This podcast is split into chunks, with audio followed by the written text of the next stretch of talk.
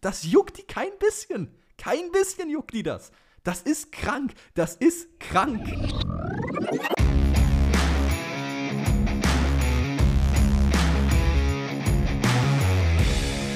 Ladies and Gentlemen, herzlich willkommen zurück zum Undercut Podcast. Es ist passiert. Ich glaube, das ist die News, mit denen keiner hier gerechnet hat. Und zwar Season 2, Episode 2 startet mit, glaube ich, den verrücktesten News aus 2024 bis jetzt. Ist auch nicht schwer. Ich meine, wir sind nur elf Tage rein ins neue Jahr. Aber was ein Schocker. Günther Steiner und Haas haben ihre Wege getrennt. Ja, also wer unseren Podcast schon länger verfolgt, der weiß, fachlich sind wir nicht die größten Fans von Günther Steiner, sind wir noch nie gewesen. Aber menschlich wird er der Formel 1 schon fehlen. Aber ich glaube, lass uns doch mal von vorne anfangen, was denn überhaupt da passiert ist. Ganz einfach, gestern Abend kam auf einmal, oder gestern später Nachmittag, ich weiß nicht, wie man es jetzt, ich, ich weiß die genaue Uhrzeit nicht mehr, kam auf einmal die Breaking News. Haas und Günther Steiner gehen getrennte Wege. Und direkt ist hier irgendwas bei uns abgegangen, wo wir dachten, was passiert denn jetzt? Und ich glaube, so geht es den meisten Formel 1-Fans. Wir wussten nicht mehr, wo oben und wo unten ist. Ja, also ich weiß noch, ich saß, glaube auf der Couch, wollte, ich hatte gerade mein erstes Video produziert, weißt du, erstes Video seit irgendwie einem Monat wieder hochgeladen, dachte mir, okay, cooler Tag, wir haben es endlich mal wieder gemacht und dann auf einmal kommt diese Breaking News reingeschaltet. Ich sitze gerade auf der Couch, habe mir was zu essen geholt und dachte mir, nee, bitte nicht jetzt. Ich bin doch gerade erst fertig geworden mit dem Video ab, Schüssel genommen, rüber an den PC gesprintet, neues Video dazu gemacht, alle Details durchgelesen, was es dazu gibt. Und natürlich für die Episode heute gleich vorbereitet, denn wir haben die Fakten alle zusammengesammelt. Ich würde anfangen damit, was eigentlich passiert ist. Und zwar, Günther Steiner und Haas, wie bereits gesagt, trennen sich nun, äh, nachdem Günther Steiner das Team eigentlich gegründet hat. Du wirst heute wahrscheinlich ein paar Buchzitate von mir wieder hören aus äh, Surviving to Drive von Günther Steiner, aber. Schon, ja. Wurde ähm, mir schon vor der Folge hier angekündigt, dass das heute was Interessantes wird. Ja, das wird interessant. Aber einer, äh, Pauline war es, glaube ich, hat uns auf Insta auch geschrieben gehabt, die Günther Steiner Zitate werden jetzt immer so einen ja, traurigen Beigeschmack haben. Stimme ich hundertprozentig zu, weil es gibt halt keinen Günther Steiner mehr jetzt bei Haas. Ne? Es hat jetzt sowas leicht Tragisches irgendwie mit dabei. Naja, fangen wir erstmal damit an. Aus dem Buch heraus wissen wir ja, ähm, dass Günther Steiner letztendlich Haas ist. Haas ist Günther Steiner, Günther Steiner ist Haas. Das Team heißt zwar Haas, nach Gene Haas benannt, aber sind wir mal ehrlich, mal abgesehen von Geld hat Gene Haas nichts mit dem Team zu tun. Der Mann vertritt das Team nicht wirklich, er hat keine Leidenschaft für das Team, von dem, was man jedenfalls von außen mitkriegt. Also es soll jetzt auch kein Front an Gene Haas sein, aber von außen her wirkt so, als wäre das Einzige, was Gene Haas bei Haas F1 tatsächlich interessiert, das Geld dahinter. Ähm, und ich glaube, Günther Steiner ist so derjenige, der das Team aufgebaut hat von Anfang an und eigentlich alles dafür getan hat. Und der Mann ist jetzt raus, äh, auf Beschluss von Gene Haas und sich selbst hin, laut eigener Aussage.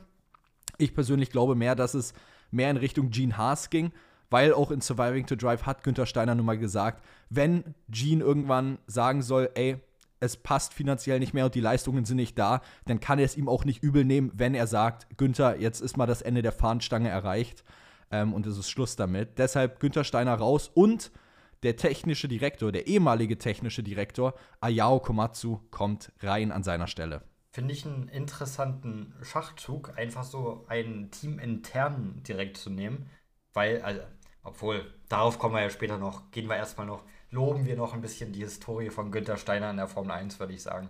Er ja. ist oft, glaube ich, zu schlecht bei uns weggekommen, aber gerade was er der Formel 1 menschlich gegeben hat, ist was, was nicht viele der Formel 1 geben konnte. Ich habe auch letztens gelesen, Netflix wird heulen. Netflix wird da ja, Netflix wird richtig traurig sein und einfach weinen, weil der Main Character ihrer Show quasi raus ist. Aber er hat der Formel 1 sowas auch immer so wieder einen komödiantischen Aspekt gegeben, sage ich mal, oder immer wieder Stimmung aufgelockert, wenn es auch in schwierige, in schwierige Situationen reinging. Es war ein guter Charakter. Die Teamchef-Qualitäten kann man immer wieder mal hinterfragen, waren nicht immer die besten Entscheidungen, die er getroffen hat. Aber auf menschlicher Ebene auf jeden Fall ein sehr, sehr großer Verlust, glaube ich, für die Formel 1. Ja, ähm, ich muss, ich glaube, wir müssen auch ehrlicherweise dazu sagen, dass, glaube Günther Steiner tatsächlich erst so richtig bekannt wurde durch Drive to Survive von Netflix. Ja, definitiv. Weil Teamchefs haben dadurch natürlich einen sehr massiven Boost bekommen und auch viel mehr Leute, die sich gar nicht so mit den Kulissen hinter der Formel 1 beschäftigt haben, haben da natürlich, äh, natürlich nochmal einen richtigen Einblick in das Ganze bekommen. Ähm, ich glaube, das war so Günther Steiners Breakthrough-Moment, wo mehr Leute ihn dann kannten. Und das hat er auch im Buch so geschrieben gehabt, dass nach Netflix auf einmal richtig viele Leute im Paddock zu ihm gekommen sind, nach Fotos gefragt haben, Autogramme wollten und alles. Ähm, und das davor eigentlich gar nicht der Fall war, weil keiner den Namen Günther Steiner überhaupt kannte. Ähm, und natürlich muss man da Netflix auch Credit geben an der Stelle, ähm, dass man das eben so geschafft hat. Aber wir haben ja, du hast ja auch gerade wieder angesprochen, diese Team-Leader-Qualitäten, ne? die Günther Steiner, wo wir so oft Kritik geäußert haben. Ich glaube, das hat auch sehr viel mit seinem äh, Rallye-Hintergrund zu tun. Er hat ja ähm, ganz am Anfang, lange vor seiner Zeit von der Formel 1, sehr viel im äh, Rallye-Geschäft gemacht und da hat er selbst gesagt, ist der Ton immer ein bisschen härter, direkter und alles. Und vielleicht kann man das auch eben nicht so mit den aktuellen anderen F1-Teamchefs vergleichen, wo halt man mehr auf die Fahrer eingeht, mehr ähm, sich um die Leute kümmert, als dieses direkte, aggressive, was man auch aus dem Rallye-Sport halt kennt. Ja, definitiv möglich, dass das ein Faktor ist. So, ich kann mir jetzt keinen, boah, wer ist da jetzt gutes Beispiel? Frederik Vasseur vorstellen, der so richtig mal auf den Tisch haut. Das geht nicht in meinen Kopf rein. Aber Günther Steiner ist natürlich einer, der, wenn er da eine Wunde sieht, da richtig den Finger reinhält und direkt drauf macht, der macht vor keinem halt. Der schreit seine Fahrer an, wenn es sein muss. Das ist natürlich auch eine Charaktereigenschaft, mit der musst du als Teampartner von Günther Steiner, sage ich mal, erstmal klarkommen, was sicherlich auch nicht einfach ist für viele. Ähm, und das kann natürlich auch ein Grund sein, warum er vielleicht ein paar Leute aus dem Team verloren hat, einfach die, seine Art, die ja auch definitiv nicht böse gemeint ist von ihm. Er will ja nur das Beste fürs Team, logischerweise. Aber vielleicht war die Art, wie er es angegangen ist, wie du schon gesagt hast, manchmal einfach nicht gut oder nicht nicht gut für die Formel 1, sag ich mal. Ja, also ich glaube durchaus zum Beispiel auch, dass man, wenn man sich ähm, Günther Steiners Vergangenheit anguckt, gerade vielleicht auch in Bezug auf Mick Schumacher, dass es vielleicht auch teilweise, klar, er wollte ihm helfen, er wollte ihm sehr zur Seite stehen, aber vielleicht war es auch irgendwo einfach mal zu hart, zu viel, zu extrem, die Art von Kritik und Feedback, die geäußert wurden, weil es eben noch Mick zu dem Zeitpunkt ein Rookie war. Und Vielleicht ist das auch so ein bisschen zu viel gewesen, was auch wieder so ein schlechtes Beispiel dann für uns gezeugt hat, natürlich. Ähm, es ist möglich, sagen wir es so. Weil wenn du dir zum Beispiel jetzt mal als Beispiel James Vowles anguckst, kannst du dir vorstellen, dass James Vowles einfach mal richtig auf den Tisch haut und Logan Sargent und Alex Albon richtig zusammenscheißt, wenn irgendwie ein Rennen schief läuft. Für mich ist Vowles dann eher so derjenige, der sagt, ey, es kann mal passieren, das darf aber nicht wieder passieren, unter keinen Umständen. Also bitte merkt euch das, der spricht dann zwar ein paar ernste Worte, aber der hat nicht diesen komplett harten Umgangston, sag ich mal. Ja, das ist richtig. Nee, Vowles, überlegt dir mal, wie oft Vowles dann letzte Saison Sargent anschnauzen hätte müssen. Ich glaube, Sargent hätte das auch nicht mehr lange mitgemacht. Also, Sargent wäre bei Günther Steiner schon lange wäre. geflogen. Ich glaube, das, das können wir festhalten. Das kann ich mir auch sehr gut vorstellen, ja. Obwohl, generell wäre man ja auch bei Nikita Mazepin geblieben, wären nicht gewisse andere Ereignisse passiert in der Welt. Also, man hätte ja auch Mazepin eine zweite Chance gegeben. Ja, aber da, da musst du ja dazu sagen, Mazepin hat ja nur eine zweite Chance bekommen, weil der Hauptsponsor sein Vater mit Ural Kali war. Und ja, das gut, war der einzige Grund. Punkt. Das wurde auch von Günther Steiner im Buch so gesagt. Mazepin war talentfrei gefühlt, aber der einzige Grund, warum man Nikita Mazepin im Team gehalten hat, war ganz klar finanzieller Ebene, weil eben Ural Kali unglaublich viel Geld ins Team gebracht hat und das natürlich einen riesen positiven Einfluss auch auf die Entwicklung von Haas hatte. Mazepin war talentfrei. es tut mir leid, ja. das klingt vielleicht böse, aber guck dir allein die Rundenzeiten an. Der Mann ist am Anfang eine ganze Runde hinter Mick Schumacher gewesen und selbst Mick war schon zwei Runden hinter dem Rest des Feldes. Also, das musst du auch erstmal schaffen. Und klar, er war in der Formel 2 nicht schlecht, aber für die Formel 1 war Nikita Mazepin zu 100% nicht gemacht. Nikita Mazepin ist auch so einer, wo ich mich frage, wie kann es passieren? Du hast gesagt, in der Formel 2 war er nicht schlecht. Er war nie einer der Besten in der Formel 2. Es gab immer Leute, die besser waren als er. Aber er war auch nie ein schlechter. Ich der Mann hat mich, Rennen was, gewonnen in der Formel 2. Ja, ja ich frage mich, was passiert ist in der Formel 1 dann. Ich frage mich, weil, weil du, du, kannst ja nicht von Race Winner, von einem, von einem richtig guten Formel 2-Fahrer zu einem absolut untalentierten Fahrer über einen Winter werden. So, was ist da passiert? Das frage ich mich bis heute manchmal. Das Auto muss halt stimmen. Wenn das Auto nicht stimmt, ist klar eine Sache. Aber auf der anderen Seite natürlich, du siehst auch einfach den Klassenunterschied zwischen der Formel 1 und der Formel 2. Weil guck dir zum Beispiel Nicholas Latifi an. Nicholas Latifi ist ein Racewinner in der Formel 2. Der Mann war nicht schlecht. Aber guck dir an, wie er dann in der Formel 1 performt hat. Ne? Hat auch nicht geklappt. Also, das ist wieder dieser auch Klassenunterschied zwischen der Formel 1 und der Formel 2, der auch wieder eine Rolle spielt. Aber ähm, letztendlich, Mazepin hat es damals nicht hinbekommen und das war der einzige Grund, das Geld, warum man gesagt hat, man behält ihn überhaupt im Team. Aus Talentgründen war es nicht. Also, ja. ja nee. Und selbst Mick Schumacher, glaube ich, ich, ich glaube, dass selbst Mick zu dem Zeitpunkt damals ein sehr großer Gefallen einfach nur an Ferrari war von Haas. Das kann sehr gut sein, wie es vielleicht bald ein Olli Berman wird. Genau, das so ist ja nochmal ein anderes hat. Thema, aber genau so könnte ich es mir nämlich vorstellen, dass es damals auch war, weil Ferrari hat ja ganz klipp und klar zu dem Zeitpunkt damals gesagt, wir wollen Mick Schumacher in der Formel 1 sehen und ihn seine Karriere in der Formel 1 starten sehen. Und Haas ist der beste Anlaufpunkt mit Alfa Romeo gewesen. Alfa Romeo war voll, also blieb nur noch Haas übrig. Ich kann mir auch gut vorstellen, und jetzt kommt ein wilder Take, dass es damit, dass Mick Schumacher bei Haas gescheitert ist, sag ich mal, dass damit schon besiegelt war, dass Steiner früher oder später auch fliegen wird. Weil, wenn man sich das mal so betrachtet, Mick Schumacher war Günther Steiners erstes richtiges großes Projekt innerhalb von Haas, so einen Fahrer weiterzuentwickeln. Wer war vorher im Team? Du hattest einen Esteban Gutierrez im Team, du hattest einen Kevin Magnussen in, im Team, zum Beispiel einen Romain Grosjean hattest du im Team. Das waren alles irgendwo schon Fahrer, die schon in der Formel 1 waren, länger in der Formel 1 waren, wo man aber auch wusste, so für ganz oben wird es bei denen nie reichen. Mick Schumacher war ein Projekt, das in die Formel 1 gekommen als Talent. Er hat einen Namen. So, da wusstest du, du musst den weiterentwickeln. Und wenn das nichts wird, dann ist das schlecht für die eigene Marke auch. Vielleicht war das schon der erste Schritt vom Scheitern, dass Mick es nicht geschafft hat bei Haas. Ja, ich weiß, worauf du hinaus willst.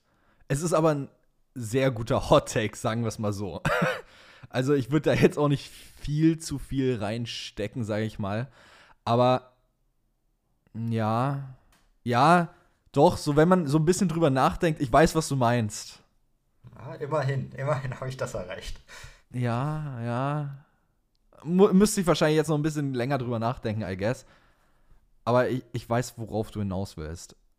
Das ist doch schön. Ja. Aber wo wir, wo wir eh gerade dabei sind, der Grund, für Günther Steiners Rauswurf war letztendlich aus einem einzigen Hauptgrund und das ist zurückzuführen auf eben diese fehlende Performance. Und wenn wir uns rückblickend mal Haas anschauen, dann haben wir 2023 als komplettes Desaster mit P10. Also schlechter geht's nicht gefühlt, also außer 2021, das war deutlich schlechter. Da war man mit Abstand P10. Ähm, aber da hat man halt auch gesagt, man lässt das Auto komplett wegfliegen. Aber das Ding ist halt, Haas hatte auch mal so ein paar Highlight-Momente, wie zum Beispiel die Pole in Interlagos, sage ich jetzt mal. Oder halt dann die Saison 2018, wenn ich mich nicht irre, war es ja, wo sie dann P, was war's, P5 geholt haben in der Konstrukteurs-WM. Kann sehr gut sein. Ich glaube, ne? Also man hat ja auch so ein, zwei Highlight-Saisons, wo es mal geklappt hat, aber der Rest war einfach nicht wirklich gut. Und ich glaube, jetzt hat dann halt auch einfach, jedenfalls Gene Haas im Interview mit F1.com gesagt, dass das eigentlich der Hauptfaktor war, weshalb Günther Steiner und Haas die Zusammenarbeit beenden. Und ich bleibe immer noch dabei, ich finde, Haas ist Günther Steiner und Günther Steiner ist Haas. Gene Haas hat für mich nichts mit Haas zu tun, außer den Namen und das Geld, was dahinter steckt. Ja, das wird auf jeden Fall komisch, jetzt nächstes Jahr Haas ohne Günther Steiner zu sehen. Weil, wie du schon gesagt hast, wenn man an Haas denkt, denkt man als erstes an Steiner. So ist es halt einfach. Es wird wild zu sehen wie es ist ohne ihn in der Formel 1. Also als Sky Deutschland-Zuschauer hat man ja keine Veränderung, weil Interviews mit ihm gab es ja eh nicht mehr. die gibt es jetzt vielleicht wieder. Da wird ein gewisser Sky Deutschland-Kanal eventuell anklopfen. Aus, ja. Ich gehe stark davon aus, dass es generell wieder in mehr Interviews mit Haas geben, geben wird. Aber es wird auch irgendwo traurig. Auch bei mir, der ja nicht der größte Fan ist von Steiner, wird es auch ein weinendes Auge geben, wenn ich mir Rennen angucke und keine, keine Ausraster von Günter Steiner währenddessen habe oder nicht mal die Chance darauf habe. Boah, oder jetzt stell dir mal vor, wie unter irgendwelchen Tweets jetzt diese ähm, He does not fuck smash my door oder We look like a bunch of fucking wankers hier. Wie, ja. wie diese Memes jetzt knallen unter, den, unter diesen Tweets dann. Boah, ich möchte ihn mal als Experten sehen. Günther Steiner als Experten irgendwo. Günther Steiner als Experte beim Undercut-Podcast, Perke. So musst du hier rangehen. Ja, so. Oder einfach generell Günther Steiner, mir egal wo. Gern Sky Deutschland, auch wenn das nicht passieren wird, aber keine Ahnung, irgendwo Günther Steiner als Experte und dann sehen, wie er da Sachen aus dem Rennen analysiert. Ja. Fände fänd ich einfach lustig, die Vorstellung. Das möchte Ja, ich also sehen. ich könnte mir, ich, ich, stell dir mal vor, wir würden jetzt Günther Steiner eine Interviewanfrage schicken. Hey, möchtest du auf einen Undercut-Podcast kommen? Wie viele Interviewanfragen wird der Mann wohl gerade auf seinem Tisch haben? Zu viele. Allein, da, allein wegen dieser Trennung wird er doch jetzt wahrscheinlich tausende von Anfragen haben auf dem Tisch. Ja, und da wird keine einzige annehmen. Das glaube ich auch nicht. Der wird jetzt erstmal eine Zeit lang offline sein, das glaube ich auch. Ja, Aber. Gönn Ich sag's mal so, an Geld wird es Günther Steiner nicht mangeln, weil abgesehen von Haas hat er noch genügend äh, Side-Hustles und Businesses, die laufen. Ähm, wenn ich mich nicht irre, hat er nämlich sogar noch in den USA einen ähm, Teilehersteller für IndyCar, die ganz spezifische Teile herstellen für die Autos. Und er ist einer der einzigen Lieferanten für die gesamte IndyCar-Serie mit seiner Firma, die das ausliefert. Also ich glaube, der Mann hat genügend Projekte am Laufen, die der noch ausbauen kann. Ich glaube, der muss jetzt nicht unbedingt das Formel-1-Ding haben, um gut bei Kasse zu sein. Ähm, aber, wo wir gerade beim Geldthema sind, ich bin auch sehr gespannt, ob, weil es gab ja mal lange die Diskussion, ob Günther Steiner Haas verklagen würde, also Gene Haas, über Ownership über das Team, weil Günther Steiner doch gesagt hat, die Hälfte von Haas gehört mir. Ähm, und ich bin mal gespannt, ob dabei noch irgendwas rauskommt, ob es noch um finanzielle, äh, ja, ich sag jetzt mal, Dinge gehen kann, die sich vielleicht noch auf Rechtsebenen klären werden. kann ich mir jetzt auf ersten Gedanken nicht so vorstellen, weil ich bezweifle, dass er dem Team generell jetzt auch schaden möchte. Aber dafür bin ich nicht tief genug in der Thematik drin. Ich habe das Buch nämlich nicht gelesen und deswegen hört ihr auch keine 200 Zitate pro Folge von mir. 200 pro Folge vor allem. Pro Folge. Ich glaube, ich habe die letzten vier, fünf Folgen nicht ein Zitat von Günther Steiner gebracht. Gute vier, fünf Folgen, die letzten. Gute vier, fünf Folgen. Naja. Dafür knallen sie jetzt Aber mehr. Dafür, oh ja, genauso wie die Tür. He does not fox smash my door. Aber Oh jetzt Mann, ist natürlich ey. die Frage, die man sich stellt. Haas ohne Steiner, geht das nächste Saison gut? Denn der Nachfolger wurde ja direkt bekannt gegeben mit der Kündigung von Steiner, sag ich mal. Und zwar ist das der, ha- hast du, glaube ich, am Anfang direkt gesagt, der ehemalige technische Direktor Ayao Genau. Komatsu. Und ihn hat man ja eigentlich nur befördert, weil man wollte jemanden mit technischer Expertise auch in dieser Rolle haben, sag ich mal, jemand, der auch von ganz oben die Weiterentwicklung in diesem Themengebiet anstoßen kann. Das ist ja generell der Trend, dass jetzt technische Direktoren oder generell Leute innerhalb des Teams befördert werden. So war es ja auch bei McLaren, als Andreas Seidel gegangen sind und Stella hochgeholt wurde. Ja, Das ist ja generell ein Trend. Oder Vowles, der von so einem Posten Mercedes gekommen direkt ist. zu Williams geholt Ja. wurde. Ähm, und da funktioniert es ja. Bei McLaren hat es funktioniert jetzt, gerade die zweite Saisonhälfte. Bei Williams ist ein Aufwärtstrend zu erkennen. Warum nicht auch bei Komatsu? Ja. Ich meine, ich kenne nicht so viel von ihm, aber warum nicht probieren? Das ist ein komplett Also bei seiner Haas-Karriere kann ich ein bisschen aushelfen mit äh, Infos. Also er war äh, von Anfang an äh, als ähm, Chief Stratege eigentlich mit eingeplant. Ähm, und war dann letztendlich dann Technical Director irgendwann und wird jetzt dann als nächstes in, äh, wie gesagt, die Teamchefrolle übergehen. Ähm, ich bin gespannt, wie er es hinbekommen wird, weil, ich habe es auch zu dir schon gesagt, ein Teamchef zu sein ist nochmal was komplett anderes als jetzt Technical Director oder als Race Engineer oder was auch immer. Es ist ein komplett anderer Job und ich denke, es wird ein bisschen Adjustment-Zeit brauchen. Aber ich denke, es ist trotzdem die bessere Option, als jetzt jemanden von außerhalb zu holen, der überhaupt noch nichts mit dem Team am Hut hatte und überhaupt erst mal fünf, sechs Monate braucht, bis er angekommen ist. Also da denke ich auf jeden Fall, dass das die bessere Lösung ist.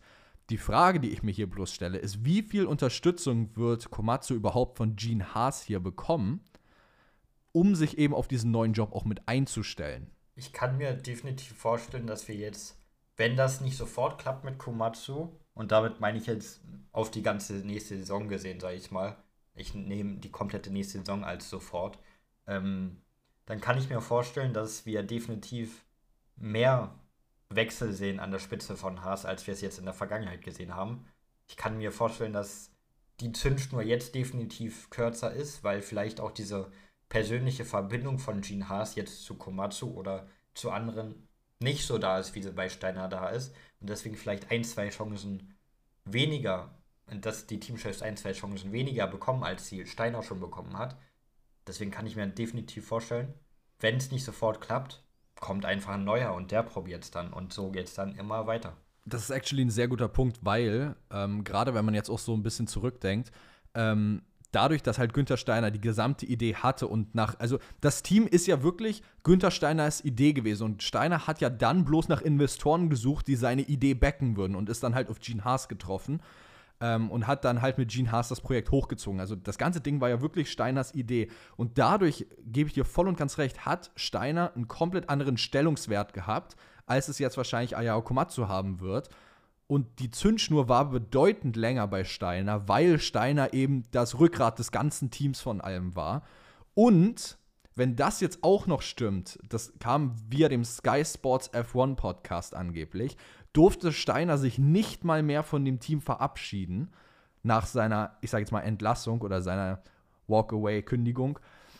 Das Ding ist halt, was die Moral bei dem Team geht doch komplett flöten, wenn sich der eigene Teamchef, unter dem du wahrscheinlich fünf, sechs Jahre lang gesurft hast, nicht mal mehr verabschieden darf und dein ganz oben der Chef, also letztendlich der Investor, in dem Fall ja Gene Haas, sagt, nee, wir machen jetzt wirklich einen clean Cut hier. Die Moral muss doch so in den Keller gehen. Das ist richtig. Das ist nicht die feine englische Art, sag ich mal, aber ich blicke vorsichtig optimistisch auf die Zukunft von Haas, jedenfalls optimistischer, als ich es noch mit Steiner getan hätte. Ähm, einfach, weil frischer Wind schadet nie. Es ist nicht komplett frischer Wind, klar, ja, Komatsu war auch schon vorher im Team, aber ein bisschen frischer Wind an der Stelle, dann wird ja auch ein neuer technischer Direktor kommen oder hochgezogen oder was auch immer. Also ich denke, der neue frische Wind wird nicht schaden. Klar, die machen das Auto jetzt nicht sofort besser, das wird trotzdem Schrott sein am Anfang der nächsten Saison. Ähm, aber vorsichtig optimistisch blicke ich so ein bisschen in die Zukunft von Haas jetzt nach den neuesten Entscheidungen. Wir werden sehen. Ähm, letztendlich, es kann sich positiv auswirken auf das Team. Ich meine, guck dir an, was Vowles jetzt mit Williams gemacht hat.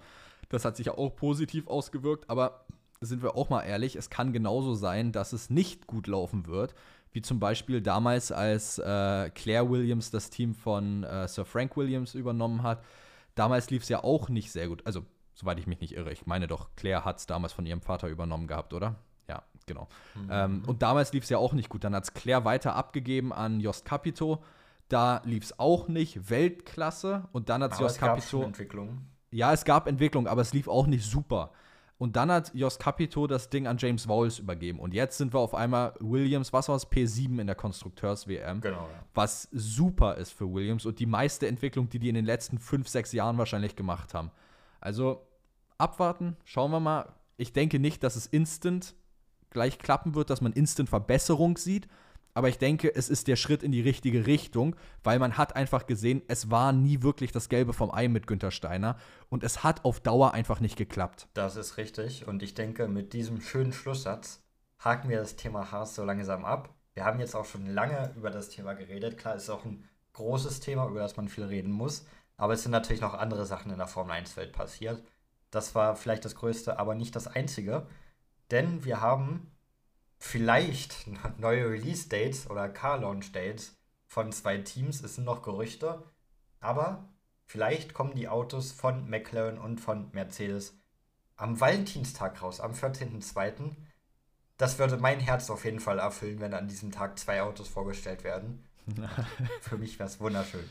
Oh, ja, ähm, 14.02. Es ist wie gesagt noch ein Gerücht. McLaren und Mercedes. Wundert mich nicht, dass beide am gleichen Tag launchen, sage ich es mal so. Ähm, aber ja, es passt auch zu dem Schema, wo die anderen Autos launchen. Ich glaube, Aston Martin ist auch am selben Tag, oder? Aston Martin ist doch auch am 14., wenn ich mich nicht irre. Irgendwie so, oder 13. Ähm, irgendwie. Also ich will, ich, würd, ich will mir jetzt nicht drauf festnageln aus dem Kopf, aber ich meine. Aston Martin ist am 12. Oh. Ferrari ist am 13. Nevermind. Dann nehme ich alles zurück, was ich gesagt habe. Ähm, aber es ist alles wieder sehr nah beieinander, ne? Es ist wie letztes Jahr. Letztes Jahr ja. war ja auch, abgesehen von ein, zwei Teams, war es ja auch alles sehr kompakt, das Ganze. Ähm, naja, bin gespannt. McLaren, hoffe ich mal auf eine coole Livery. Mercedes, ich bin gespannt, ob sie schwarz oder silber wird. Boah, ich fände irgendwie, die Blackout Livery ist unfassbar geil von Mercedes. Ich finde die unfassbar geil, aber so Back to Silver hätte jetzt auch wieder was. Ja, also aber wir sind ja schon glaub, bei Silber. Ich wäre mit beiden fein.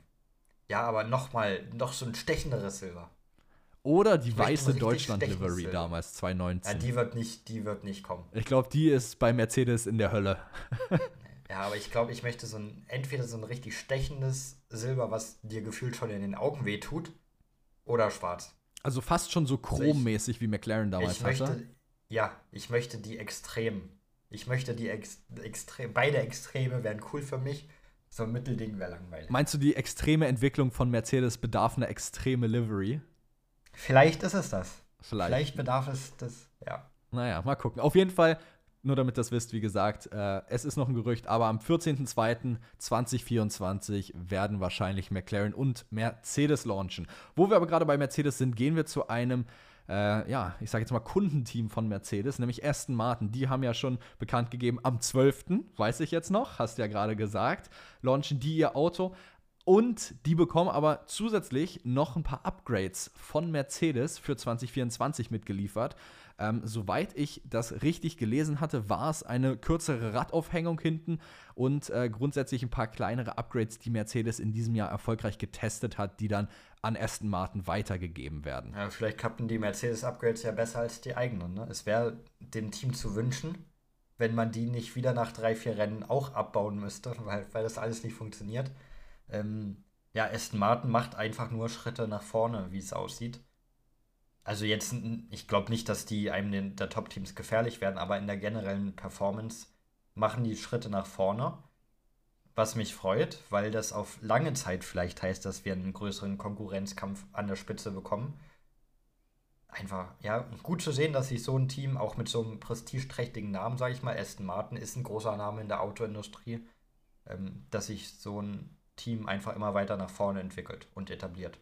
Ja, Ganz klar. Ähm, was man vielleicht auch noch dazu sagen kann, ähm, gerade wenn man sich jetzt die Performance vom Feld anschaut in der Zukunft, du hast es gesagt, Aston Martin wird wahrscheinlich nicht instantaneous jetzt da sein mit den Upgrades, die sie bekommen. Und gerade wenn man sich die letzte Saison anschaut und guckt, dass Aston Martin in Bahrain damals super reingestartet ist mit einem absoluten Basisvariantenauto und jetzt in Abu Dhabi das letzte Rennen mit dem exakt gleichen Auto gefahren ist, weil man alle Upgrades, die man gebracht hatte, über den Lauf der Saison wieder weggenommen hat, weil es nicht funktioniert hat, bin ich eigentlich recht optimistisch, dass wenn man immer noch dieses Basismodell hat und jetzt diese kleinen von Mercedes bereits getesteten, funktionierenden Upgrades mit reinbringt, vielleicht noch mal einen Schritt nach vorne machen kann ähm, und das sehr hilfreich sein kann für Aston Martin. Ich bin sehr gespannt.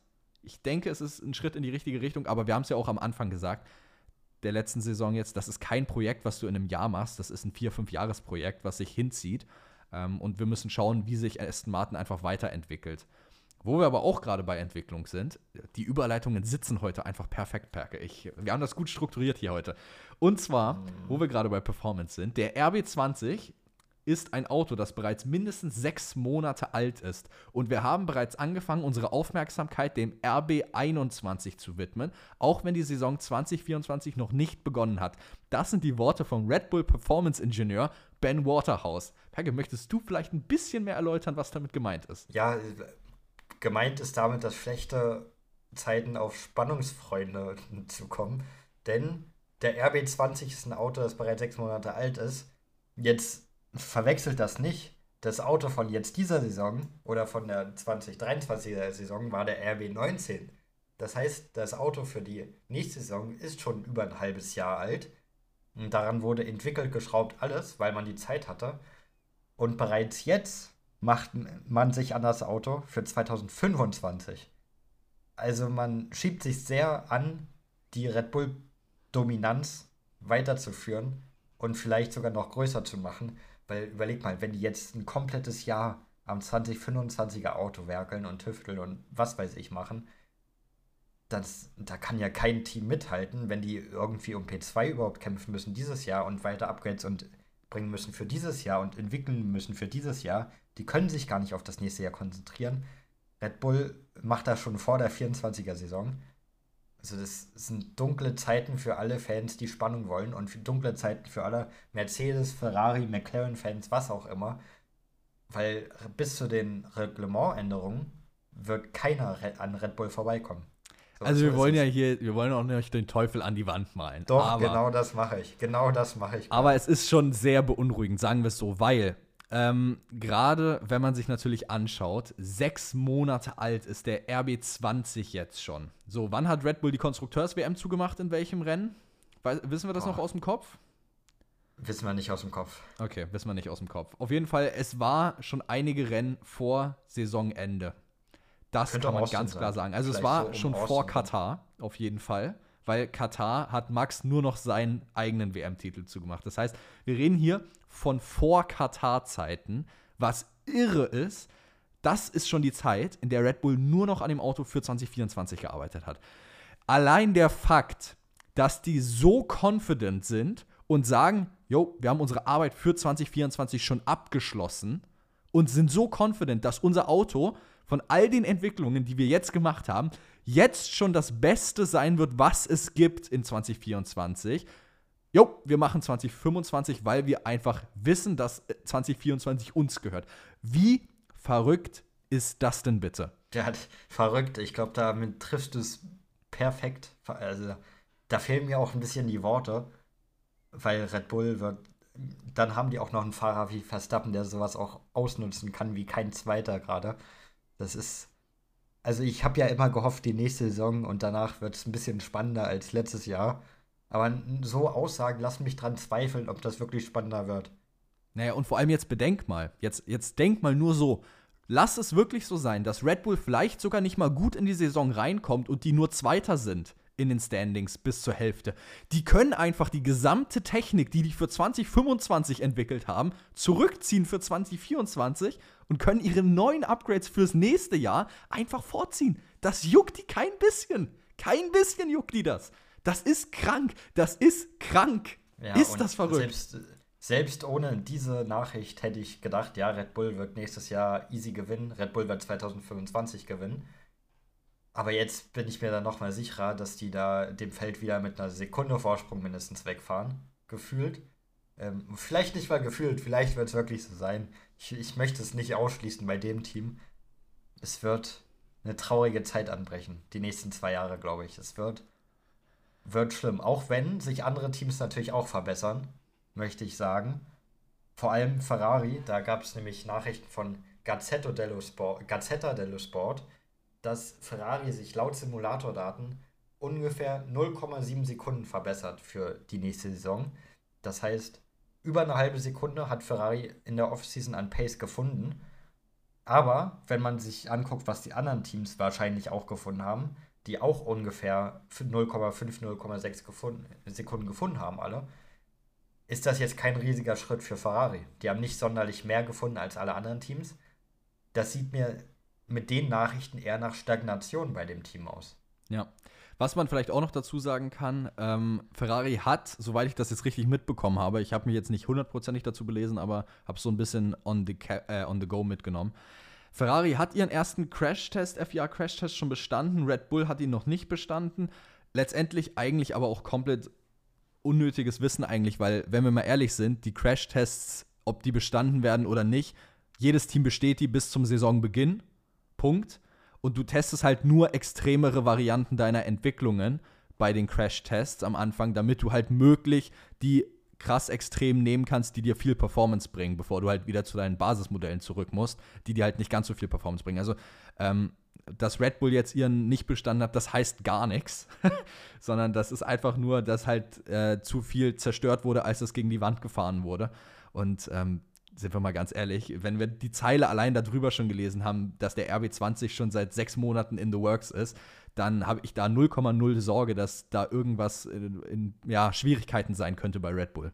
Da wird nichts in Schwierigkeiten sein. Die werden den bestehen und dann alle in, in Grund und Boden fahren. Ja, vermutlich schon. Auch Aber wo du gerade bei Ferrari warst, Perke, ja. äh, gehen wir doch zum Home von Ferrari. Ähm, und du hast hier aufgeschrieben, Monza wird renoviert. Was hat es damit auf sich? Ja, es sind nur ein paar kleine Änderungen und zwar in Monza wird neuer Asphalt verlegt. Wir werden neuen Asphalt erleben, wenn wir das nächste Mal in Monza sind.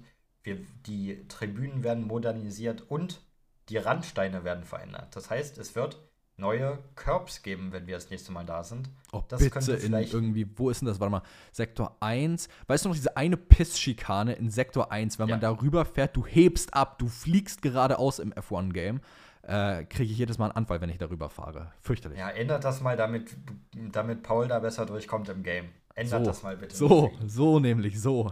Aber vielleicht wird das für das eine oder andere Team eine Umstellung sein, wenn da neue Randsteine sind, aber ich denke eher nicht. Ich denke, es sind nur kleine Nachrichten, die die Teams jetzt auch nicht unbedingt interessiert, weil immer wieder wird mal irgendwas an, einem, an der Strecke gemacht. Ja. Es ist keine große Nachricht, aber eine kleine Erwähnung ist es doch, denke ich mal. Genau, wert. wo wir gerade bei einer kleinen Erwähnung sind, können wir gleich noch eine weitere kleine Erwähnung machen und zwar Kritik an Lando Norris, dass er auf der Strecke zu nett gegen Max Verstappen ist. Ähm, ich glaube, Norris hat sich selbst dazu sogar schon geäußert gehabt und Ja, gesagt, dass es er. kompletter Bullshit ist äh, und man Genau. es gar nicht einschätzen kann.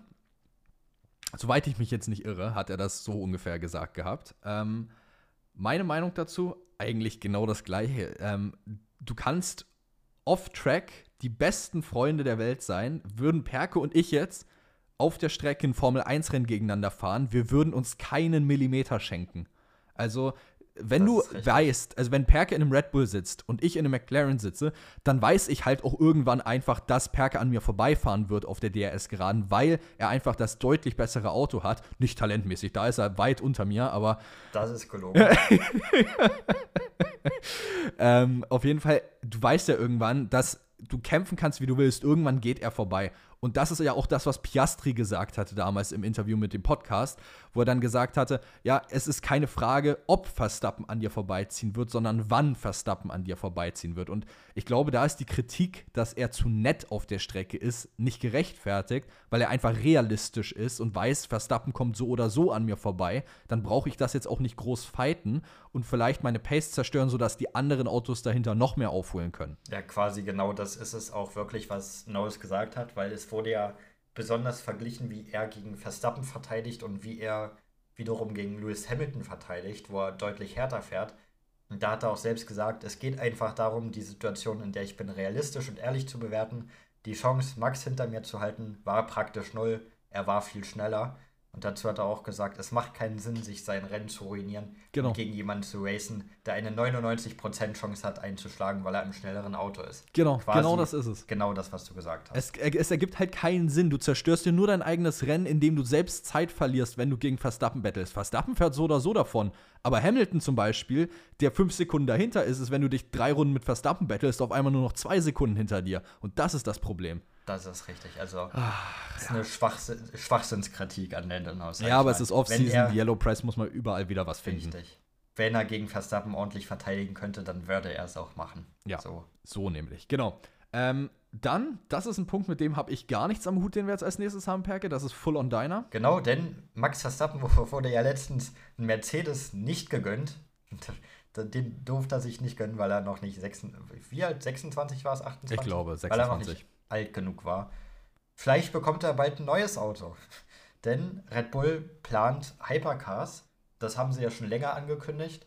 Aber jetzt gab es, haben sie mehr Pläne bekannt gegeben. Und zwar wollen sie ihr eigenes Hypercar 2024, also jetzt in diesem Jahr, vorstellen. Und es soll 2025 in Produktion gehen. Und es sollen nicht viele Hypercars gebaut werden, sondern genau 50. Also Genau ähnlich 50 wie beim Hypercars. AMG One. Genau, genau 50 Sorry, Exemplare sollen AMG, gebaut AMG werden. One. Ich soll ja Und- aufpassen, dass ich hier weniger Englisch nutze. Richtig. Und jedes der 50 Autos soll ungefähr 5 Millionen Pfund, also 5,8 Millionen Euro kosten.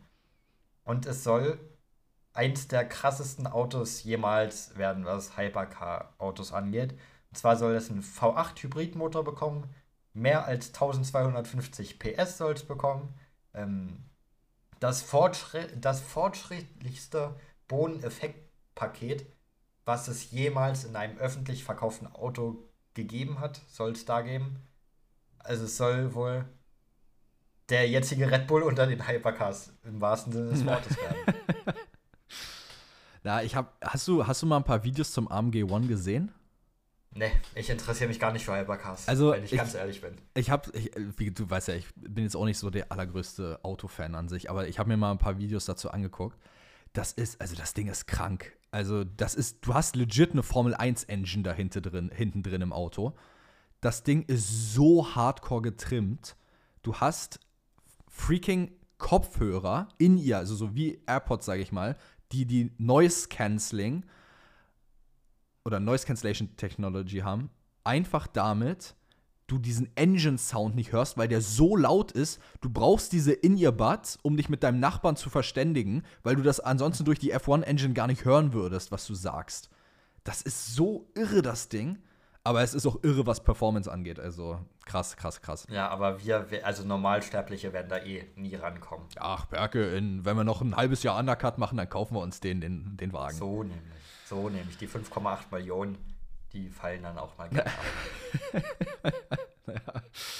Oh Mann, ey, was eine Kacke. Gut, gehen wir weiter. Und zwar zum wahrscheinlich interessantesten Announcement, äh, was wir. Äh, seit langem gemacht haben. Und zwar, wir haben euch unter der letzten Episode ja gefragt, was wäre euer Wunsch-Community-Event im Januar? Weil wir haben ja letztes Jahr im Dezember gesagt, wir müssen eigentlich mal was machen mit der Community. Und also haben wir euch die Wahl überlassen, was ihr gerne machen wollt als Community-Event. Ähm, bevor ich das noch sage, gehe ich nochmal fix auf die Umfrage rüber, weil 120 Votes darauf bekommen. Das ist irre viel. Das ist, glaube ich, mit einer der meisten äh, Umfragewerte, die wir je hatten. Und zwar, wie werdet ihr Alfa Romeo in Zukunft nennen? 76% von euch nennen es Alfa Romeo oder in dem Fall halt sauber. Und dann 29 Leute, also 24% nennen es Steak F1 Team. Quatsch Gut, damit euch. hat sauber dann ganz klar gewonnen. Ähm, Perke, ich hoffe, so. du bist happy. Ich bin unfassbar happy. Okay, alles klar. Und dann kommen wir zu QA. Was wäre euer Wunsch-Community-Event? Und ganz klar, ganz überragend ähm, war der Wunsch natürlich eine F1 23 Liga oder Lobby. Wir haben uns jetzt einfach für eine Liga entschieden, weil es halt gleich im Game drin ist. Hätte Disclaimer. Disclaimer. Hauen wir gleich noch mit raus. Wir haben das noch nie gemacht. Also, falls hier irgendwelche Fehler auftreten, be respectful. wir haben es noch nie gemacht. Äh, also Und bitte, die größten Schwitzer kommt nicht rein. bitte Oder fahrt, keine Ahnung, mit Einstellungen, wo ihr, weiß ich nicht, ja. mit dem rechten Stick Gas gebt. Ja, mir hat, auch, mir hat auch von Theo der Kommentar sehr gefallen. Ein Face Reveal von Perke, fand ich auch gut. Mhm. Ähm, Vielleicht ein Februar-Special-Event, wer weiß. was war noch dabei? Äh, Kicktip, gut, Kicktip machen wir so oder so Kicktip wieder, sobald die Saison auf jeden Fall beginnt. wieder geben für die nächste Saison. Genau. Ja. Das äh, geht dann sowieso wieder los. Dann, wer war's? Wer war's? Ein, eine Sache war noch, die ich Weltklasse fand. Und zwar, äh, ja, von MX3 vielleicht, wenn möglich, ein Fan-Treffen in diesem Jahr. Ich glaube, dafür sind wir bei weitem nicht populär genug. wir machen kein Fan-Treffen. Also, äh, das, ist, das ist eine Sache, die ich gerne mal machen würde, aber ich glaube, dafür sind wir mit Abstand noch nicht äh, bekannt genug als Podcast, um sowas überhaupt in, in, Erwägung zu nehmen. Nee.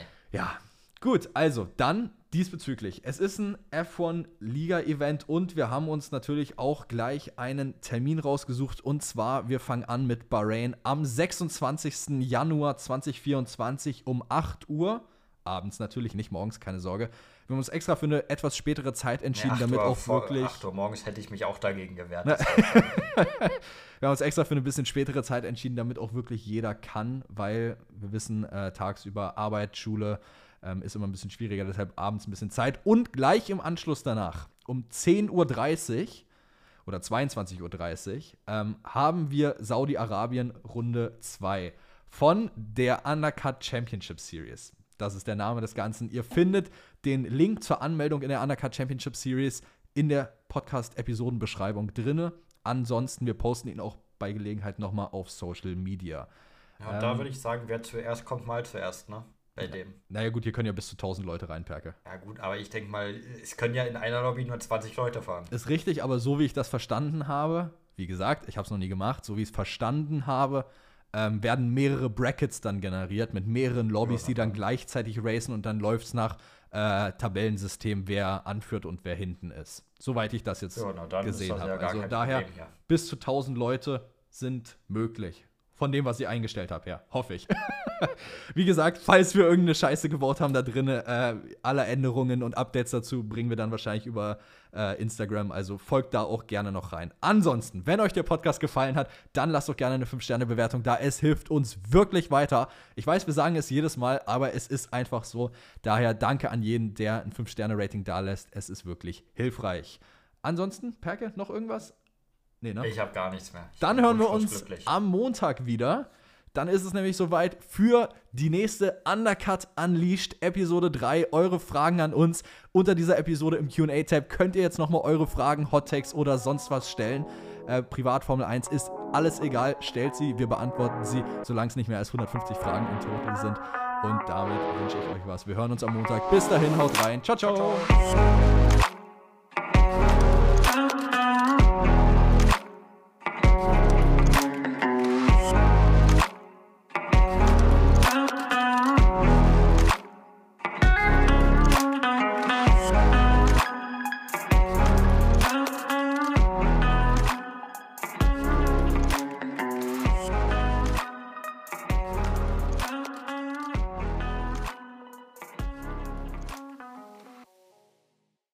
Baut man eine harmonische Beziehung zu seinem Hund auf? Puh, gar nicht so leicht. Und deshalb frage ich nach, wie es anderen Hundeeltern gelingt, beziehungsweise wie die daran arbeiten. Bei Iswas Dog reden wir dann drüber. Alle 14 Tage neu mit mir, Malte Asmus und unserer Expertin für eine harmonische Mensch-Hund-Beziehung, Melanie Lippisch. Iswas Dog mit Malte Asmus. Überall, wo es Podcasts gibt.